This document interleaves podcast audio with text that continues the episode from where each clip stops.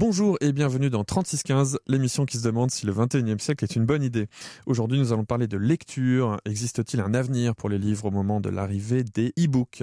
Aujourd'hui, je suis avec Frédéric Kaplan, ingénieur et entrepreneur, fondateur de Ozwi, et Laurent Bolly, designer et entrepreneur, cofondateur de la célèbre agence de design lausannoise Bread and Butter. Ensemble, Frédéric Kaplan et Laurent Bolly ont fondé BookApp, qui est une société de publication digitale. À mes côtés aujourd'hui, pour conduire cette interview, l'inépuisable Stéphane Klopp. Je vous rappelle que cette émission est rendue possible par World Radio Switzerland, la radio anglophone de la SSR, menacée de disparition. Merci d'aller signer la pétition sur savewrs.com. Frédéric Kaplan, Laurent Bolly, bonjour. Bonjour. Bonjour. Est-ce qu'on est la dernière génération à connaître le livre papier, Frédéric Kaplan?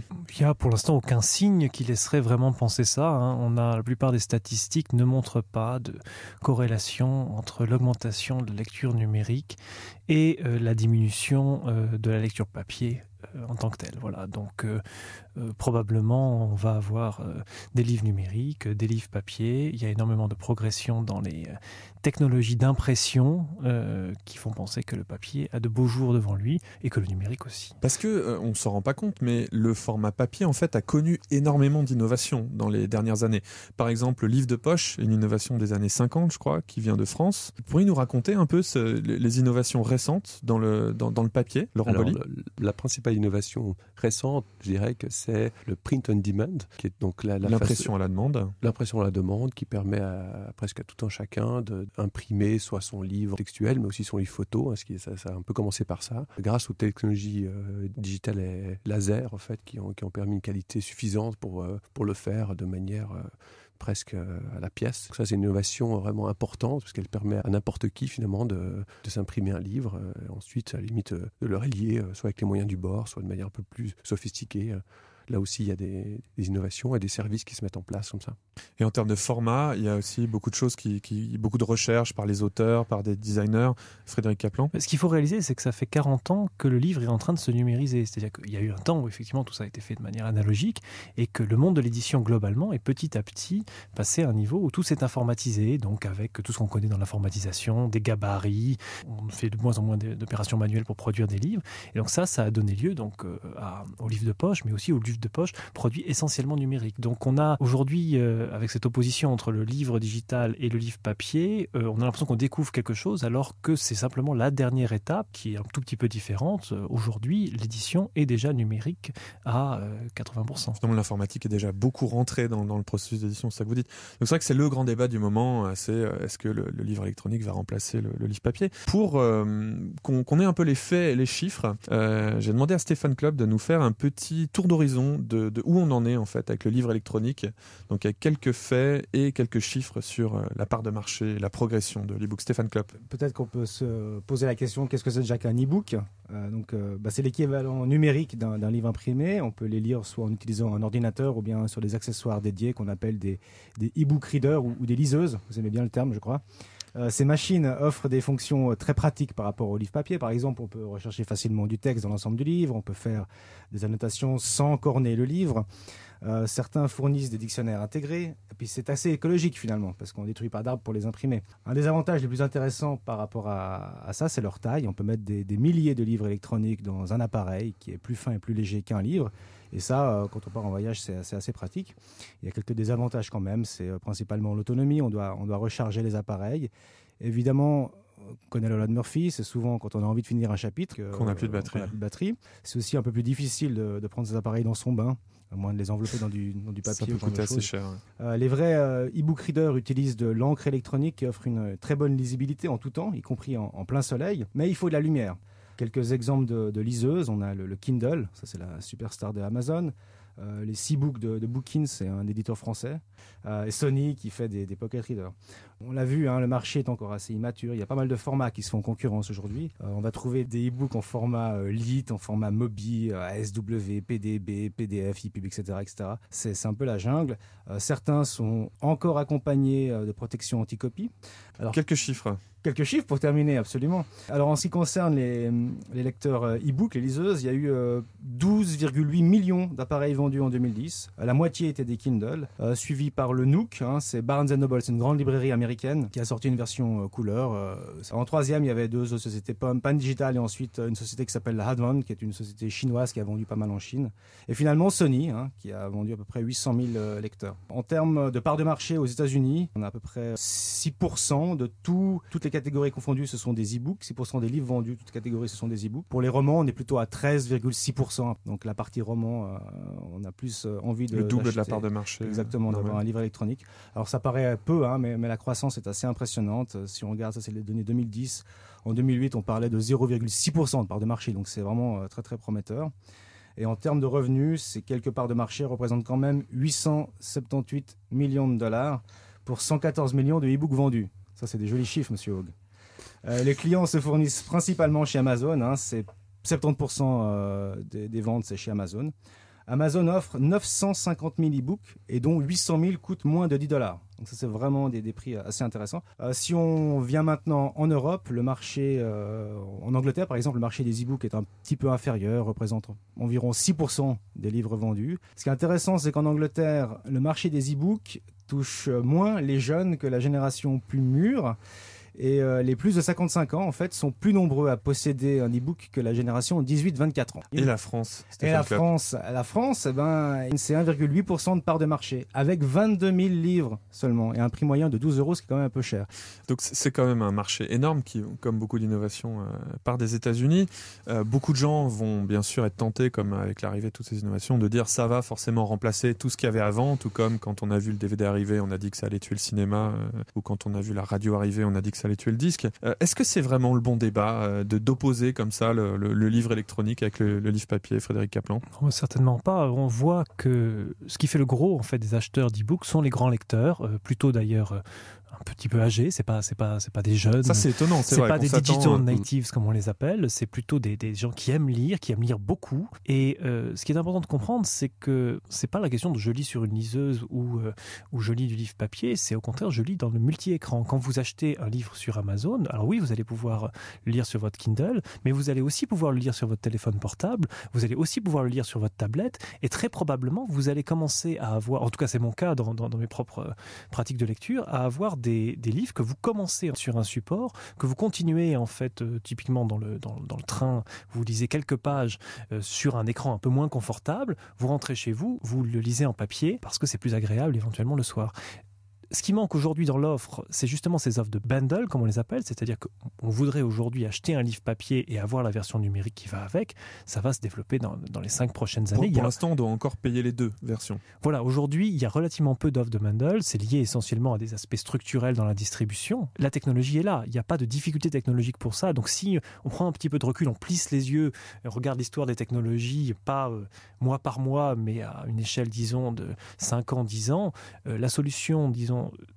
de, cohabitation dans lequel, quand vous achetez un livre papier, vous aurez la version électronique et éventuellement la possibilité d'avoir la version électronique pour un peu moins cher, euh, correspondent à des scénarios qui semblent euh, logiques et réalistes. ça semble en effet très logique. C'est un peu comme iTunes Match. On a pu numériser un, morceau et puis euh, on peut l'écouter ensuite sur n'importe quel support à travers le service de cloud.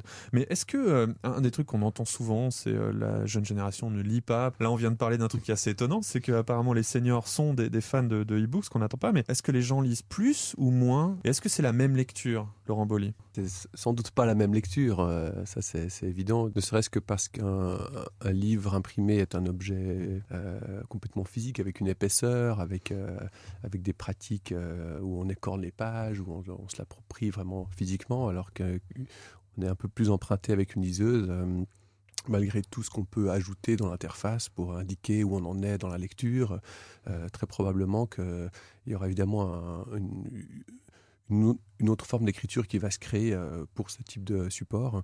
Euh, par contre, je ne pense pas que ça aura une influence sur la quantité de textes qu'on va lire. au contraire, enfin, je veux dire, c'est juste d'autres types de textes, en fait. Votre sentiment, c'est que les gens lisent plus ou moins au XXIe siècle? Mon sentiment, c'est que les gens lisent euh, toujours, euh, plus ou moins. Je, n'ai pas de chiffres pour le, pour le, pour le prouver scientifiquement, disons, mais je, pense que les gens lisent en tout cas autant, euh, si ce n'est plus, parce que justement, il y, a, il, y a, des textes de différentes natures maintenant qu'on n'avait pas avant. on l'a bien vu avec l'arrivée des blogs, enfin, c'est aussi un autre type de lecture. si on sort un tout petit peu du roman, hein, là, on sort un petit peu des, des liseuses, etc. maintenant, si on s'arrête uniquement au, type roman, euh, donc long texte, etc. Euh, ce que je veux dire, c'est qu'il y, a un désespoir parental récurrent où mm. les parents se disent ah, mes enfants ne lisent pas, etc. Et en fait, euh, les, ados, par exemple, sont attirés vers par des nouveaux formats de, romans qui sont plus les séries, des choses comme ça. Mon, mon expérience, c'est qu'effectivement, on voit les jeunes qui lisent maintenant des, des, des, euh, des énormes livres de, 600-800 pages, qui sont des, séries, qui, qui, qui, ne sont pas des, livres uniques comme ça, mais qui, qui, sont écrits pour eux avec un style euh, euh, contemporain. Qu'est-ce que c'est alors le style contemporain c'est probablement un texte, on a discuté tout à l'heure avec Frédéric, un texte qui est...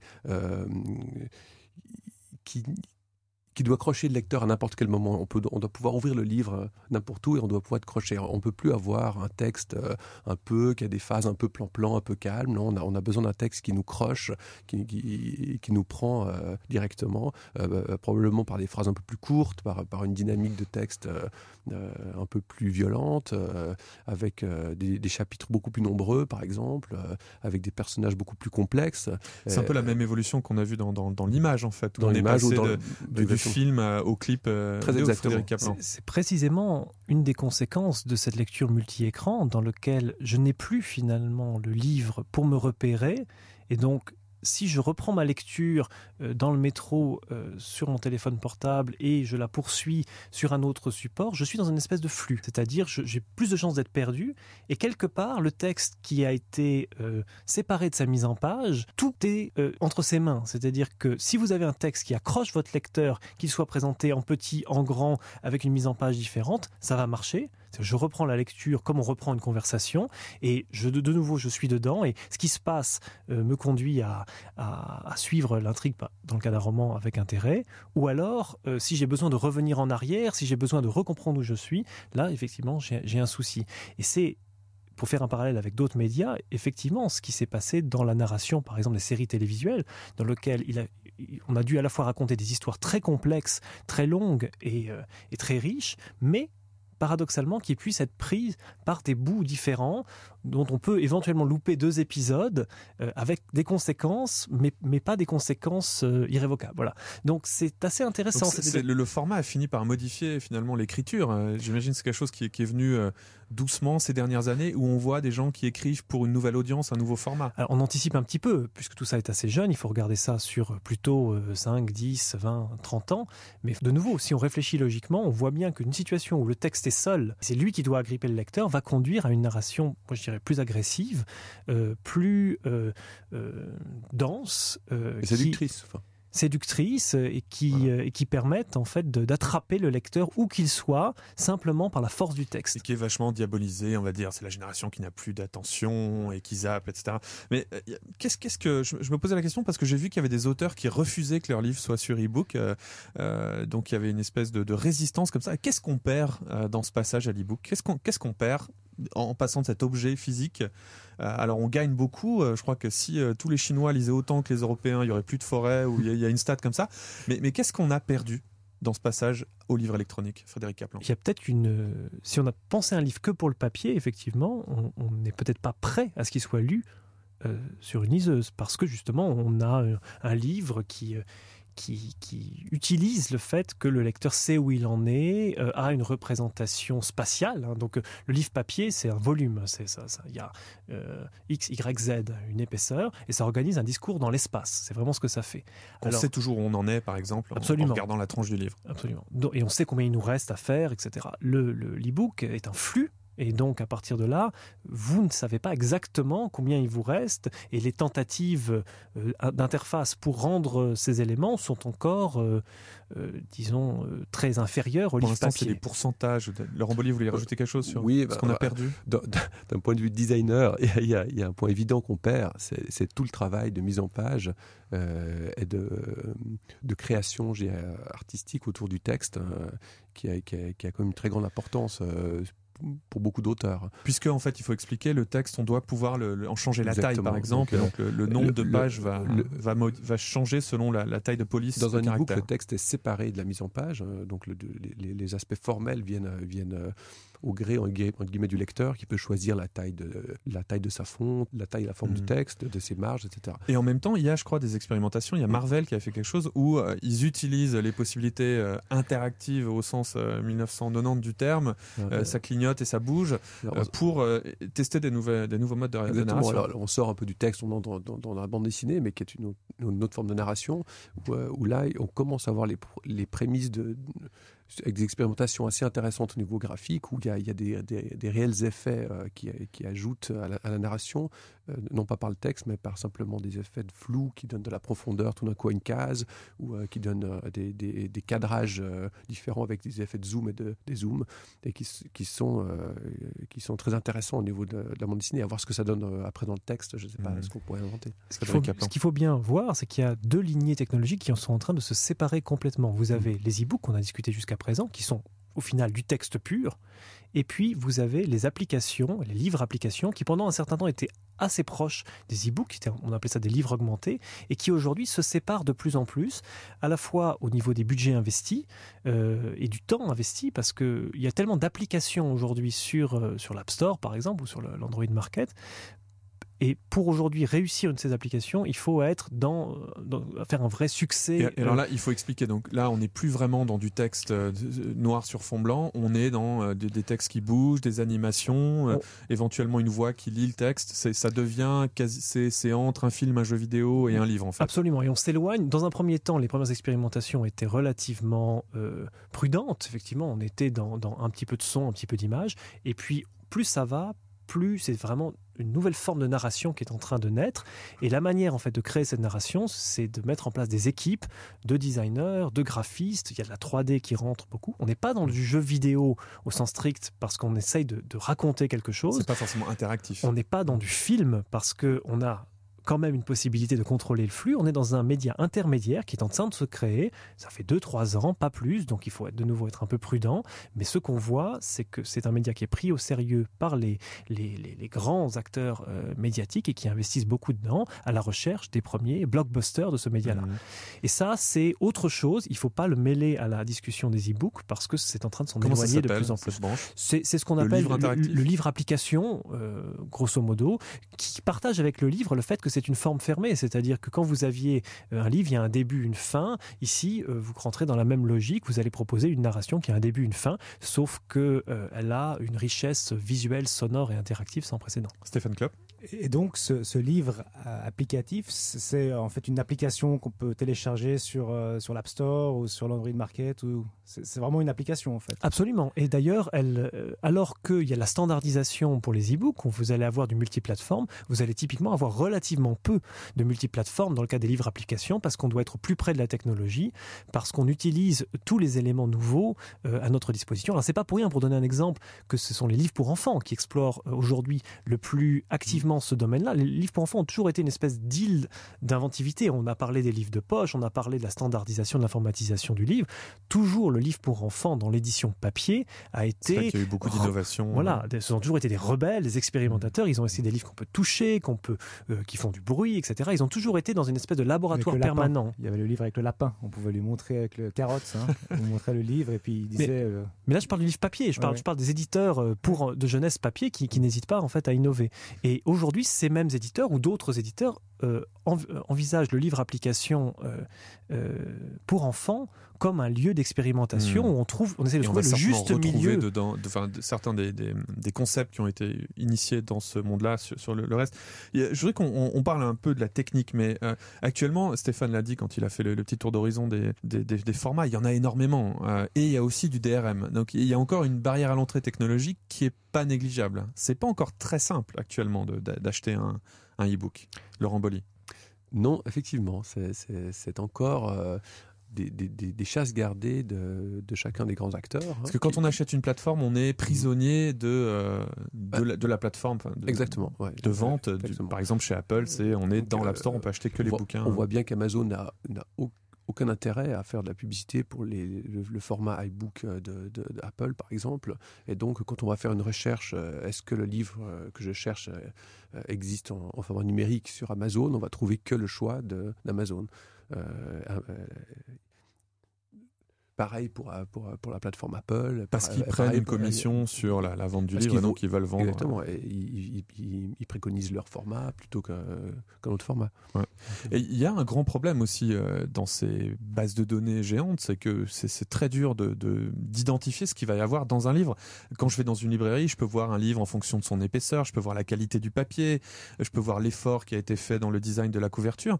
Maintenant, c'est donc des lignes dans un, en- quasiment un fichier Excel, quoi. C'est une espèce de, listing. Et je crois que vous avez fait un projet qui s'appelait Bookworld, qui consistait à, repermettre euh, à, aux futurs acheteurs, peut-être, quelqu'un qui se balade dans une librairie virtuelle, de savoir ce qu'il y avait à l'intérieur du bouquin. Est-ce que vous pourriez nous parler de ce projet Bookworld? Laurent donc c'est un projet qui a pour ambition de- de- d'essayer de, décrire ce qu'il y a dans un livre euh, sans l'avoir lu, en fait. Euh, donc euh, on peut identifier les personnages, les lieux, les objets emblématiques du livre, toute une série de, choses contenues, euh, d'identités remarquables dans, du livre, et ensuite de, de- de- voir ces identités sous une forme de ville, en fait, euh, qui, euh, qui a euh, en son centre le- les chapitres et autour, dans les différents banlieues de la, de la- de la ville, les, les, les personnages, les lieux qui composent. Et, sur chacun de ces entités, on a une information, sur chacune de ces entités, on a, on a une information de type photo, une, une description, si c'est un lieu. Par exemple, on va voir si c'est une ville médiévale ou si c'est une ville du futur. Ça va nous renseigner sur Voilà. l'époque euh, à laquelle passe. Donc c'est le lecteur qui fait ça. Donc euh, euh, j'aime beaucoup Le Seigneur des Anneaux. J'ai envie de transmettre toute ma connaissance de, que j'ai de ce roman à, à- à d'autres lecteurs potentiels qui n'ont pas lu le, le- le livre. Donc je vais commencer à renseigner les personnages principaux, les lieux, en cherchant des images sur Internet, sur- en utilisant Wikipédia par exemple, etc. Et, et tout ça c'est agrégé sous forme d'une représentation visuelle qui, qui qui est celle de la ville, en fait, qui nous paraissait intéressante. Et, et ça, c'est un projet qui en est où? C'est concrètement, c'est une application que vous avez faite, Frédéric Oui, donc c'est une application qui a été faite en partenariat avec Orange, euh, qui a été lancée il y a quelques mois et qui euh, donc a pour but de, de créer cette communauté de, de lecteurs archivistes finalement. Euh, et ce qui est intéressant, c'est que c'est la rencontre. Ce qui est intéressant, c'est qu'on n'est plus dans la lecture. On a parlé beaucoup de lecture jusqu'à présent. On est dans après la lecture pour, pour ceux qui ont un livre qu'ils ont, beaucoup, qu'ils ont beaucoup aimé voilà, et qui vont le renseigner, et qui, on découvre en tout cas en voyant les, les- les participants aujourd'hui le plaisir en fait qu'ils ont à, à, à revenir sur un livre, à détailler les lieux, un roman policier qui va se passer en Bretagne, ils vont trouver le village où se passe l'action, ils vont trouver la photo, l'indiquer- indiquer les coordonnées GPS, etc. Et ce travail de, retour sur le livre qu'ils ont aimé, ben, ça va servir à d'autres lecteurs qui, eux, ne connaissent pas le livre, en proposant une vision qui est bien plus que le quatrième de couverture. C'est-à-dire que tout d'un coup, c'est tout ce réseau d'objets qui est contenu dans le livre que vous voyez, en plus avec une représentation visuelle un petit peu, un petit peu innovante, euh, face à vous. Et l'intuition derrière, c'est que c'est un critère important quand on choisit de lire un livre. J'arrive avec euh, mes connaissances, mes envies, et puis peut-être la ville où se passe le roman, parce que je vais y aller en vacances, parce que je l'ai visité avant, ça va être un des critères qui va me donner envie de lire le livre. Et aller au-delà de ce, ce pavé euh, de texte qui a du texte derrière, du texte au milieu, et que je- oui, je peux le feuilleter dans la librairie pour proposer quelque chose d'in- d'intimement visuel, de, de riche, euh, c'est l'hypothèse qu'on fait avec Bookworld. Et là, la communauté se crée, alors un peu à la Wikipédia, euh, avec euh, des, des, des, des- utilisateurs qui, euh, enfin, un petit nombre d'utilisateurs qui s'investissent beaucoup et dont les, les contributions servent à augmenter l'expérience d'un très grand nombre d'utilisateurs qui J'imagine peuvent aussi un peu pour, visiter. pour la promotion du livre. Et comment on fait pour empêcher empêcher les utilisateurs, de, les utilisateurs de révéler la fin du livre, par exemple ils ont, ils ont aucun moyen de, de, révéler la fin du livre, parce que on, ne s'intéresse pas au texte directement, mais, mais bien à, son contexte, en fait. non, aux, aux, acteurs de l'histoire, au lieu de l'histoire, mais on ne peut pas dire euh, euh, à la fin, il va mourir. Enfin, on n'a pas d'interface pour ça, en fait. Mais ce qui est intéressant aussi, euh, quand, quand je, regardais ce projet, c'est qu'en en fait, il permet aussi de créer des liens entre les livres. Et donc, on va pouvoir passer d'un livre à l'autre, par exemple. Euh, eh ben, un livre se passe à Paris et on va, on va pouvoir aller voir tous les livres qui parlent de Paris et donc naviguer comme ça d'une façon un peu nouvelle. Or, au-delà du mot-clé qui est la façon actuelle, on va pouvoir faire des liens. Et là, on en arrive en fait à la problématique du, bibliothécaire, enfin de, la personne qui a le savoir sur les livres, euh, on, est presque en train de réinventer ce rôle, euh, cette façon d'orienter les gens vers certains livres plus que d'autres. Frédéric Kaplan. Donc j'ai organisé pour, le Salon du Livre il y a quelques jours euh, une formation pour le bibliothécaire et ça c'est une question qu'on a beaucoup discuté avec eux. Est-ce que ce type d'activité ne pourrait pas correspondre dans le futur à un de leurs rôles? Est-ce que faire avec leurs lecteurs une cartographie d'une série de romans dans lequel on va placer les actions des différents personnages ou euh, prendre euh, un style qu'on ne connaît pas forcément et d'inviter euh, au travers des contributions de qualité des bibliothécaires mais aussi des lecteurs passionnés à créer les villes correspondantes. Est-ce que ça c'est pas typiquement une activité qui permet d'avoir une communauté locale de, lecteurs? Et si en plus la bibliothèque se dote de moyens de visualisation et de représentation, utilisant le fait qu'ils ont des mètres carrés, représenter ça sur des grands murs, imprimer ces cartes etc. Je pense qu'on tient ici une piste en tout cas sur euh, un des futurs des bibliothèques. Donc la, le bibliothèque comme création de métadonnées riches avec les utilisateurs et avec une communauté locale d'utilisateurs dans un lieu donné. Parce que c'est vrai qu'il y a un risque, euh, Laurent Bolly, qu'une bibliothèque du 21e siècle, ça soit un peu déprimant en fait. Ça sera un, champ de recherche euh, Google et puis on arrive et, on, connecte. Il y, a, un petit port qui ne sera pas USB, ça sera USB 8. Bah, c'est pire que ça. C'est-à-dire que la, bibliothèque euh, aujourd'hui, elle n'existe plus. C'est-à-dire qu'on a accès quand même à une information extrêmement riche. Il y a de plus en plus de, livres scannés et mis dans le, dans le domaine public. Et en fait, on a, de moins en moins d'informations pour accéder place dans nos, dans, dans, salons. le, le, le, rôle bibliothécaire, euh, euh, qui est justement de, de, de, de, faire remonter le contenu et la, richesse des bibliothèques euh, auprès du public, eh ben, elle, elle, doit se doter de nouveaux outils.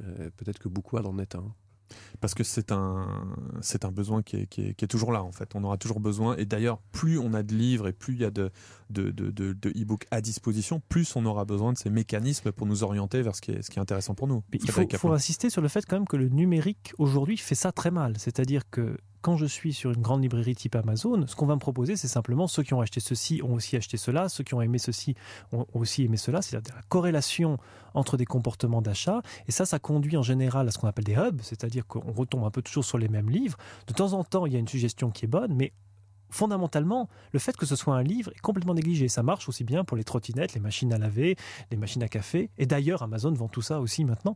Euh, donc, le livre, dans tous ces algorithmes, n'est qu'un identifiant il y a beaucoup de choses à faire quand on commence à considérer que le livre c'est pas simplement un numéro de référence ou un numéro de produit, mais c'est un univers entier et que c'est ça et c'est par ce biais en fait qu'on peut accéder au livre. Donc Bookworld, c'est une tentative de, mettre en scène euh, quelque chose sur le contenu des livres. Mais qu'est-ce qu'on va faire concrètement de tous ces espaces qui actuellement sont des, librairies, des, bibliothèques? Qu'est-ce que qu'est-ce que ça va devenir? Ça va devenir des espaces de découverte. Je pense qu'on ne faut pas négliger la, potentialité quand on a des mètres carrés. Il faut penser la bibliothèque comme une interface. Euh, avec d'ailleurs, elle ressemble beaucoup à une interface. Elle a un espèce de front-end, un back-end. Euh, il s'agit de venir, on vous propose quelque chose et vous donnez ensuite derrière des, accès à des, à des contenus. Euh, si vous vous dites, j'ai pas un écran de, de 9 pouces, j'ai 500 mètres carrés ce serait quand même étonnant qu'on puisse pas, avec 500 mètres carrés, faire quelque chose d'un petit peu plus intelligent et euh, original en termes d'expérience que mon écran de 9 pouces. Euh, simplement, il faut poser la question de cette manière-là et pas simplement voir la bibliothèque comme de l'accès à des ressources, parce que ça, évidemment, euh, n'est pas compétitif. Concrètement, quand ça se passe, par exemple, on, imagine, je sais pas, il y aura des maquettes, il y aura, on mettra une, on mettra des lunettes de réalité virtuelle et on plongera dans l'univers du, livre.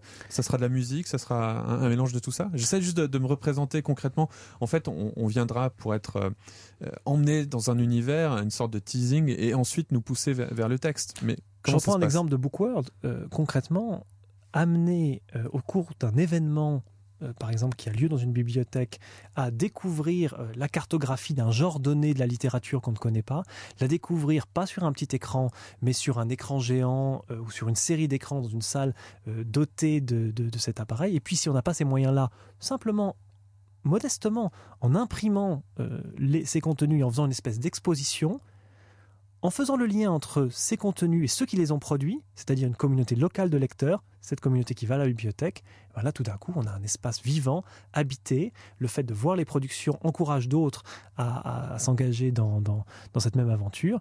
Et on a recréé euh, du lien social et de la vie autour du livre, et pas simplement donner accès au livre. Stéphane Kopp, une dernière question? Quel était le retour de cette expérience que vous avez fait au Salon du Livre avec les bibliothécaires? C'est quand même assez novateur. Est-ce qu'ils sont résistants ou est-ce qu'ils sont contents de, des pistes que vous leur donnez? Ils sont très excités par, par, euh, par ce type de pistes. Il y en a d'autres. Il, il, il y a, tout un autre type de travail du bibliothécaire comme étant la personne à qui on va se, s'adresser pour avoir des réponses, la personne qui va structurer l'information. Mais tous ces nouveaux métiers du numérique, ils les prennent euh, euh, avec beaucoup de, beaucoup de, alors d'attention et d'enthousiasme. Ils savent très bien qu'ils sont quelque part, par leur formation, très bien placés pour être des acteurs cruciaux dans, dans ce monde qui vient parce que euh, toutes les questions qui s'y posent sont, sont, sont ce qu'ils maîtrisent depuis, depuis très longtemps. Je vous remercie beaucoup pour euh, ce débat sur euh, la lecture, le livre. Il y a vraiment des, questions absolument passionnantes. J'étais en train de dire que c'était bien que vous, vous partiez du livre pour faire une ville, parce que si on partait des villes que je faisais sur SimCity pour faire des livres, ça serait un peu la littérature est-allemande des années 30, ça serait très carré et, pas passionnant. on était aujourd'hui avec Frédéric Kaplan, ingénieur entrepreneur, fondateur de Ozwi, et Laurent Bolly, designer et entrepreneur, cofondateur de l'agence Bread and Butter. Euh, merci beaucoup de, pour votre temps. Merci, beaucoup à Stéphane Klopp de nous avoir éclairé sur euh, le e-book. Euh, je vous rappelle que cette émission est rendue possible par World Radio Switzerland, la radio anglophone de la SSR. Et je vous invite à aller signer la pétition sur le site web savewrs.com. À la semaine prochaine.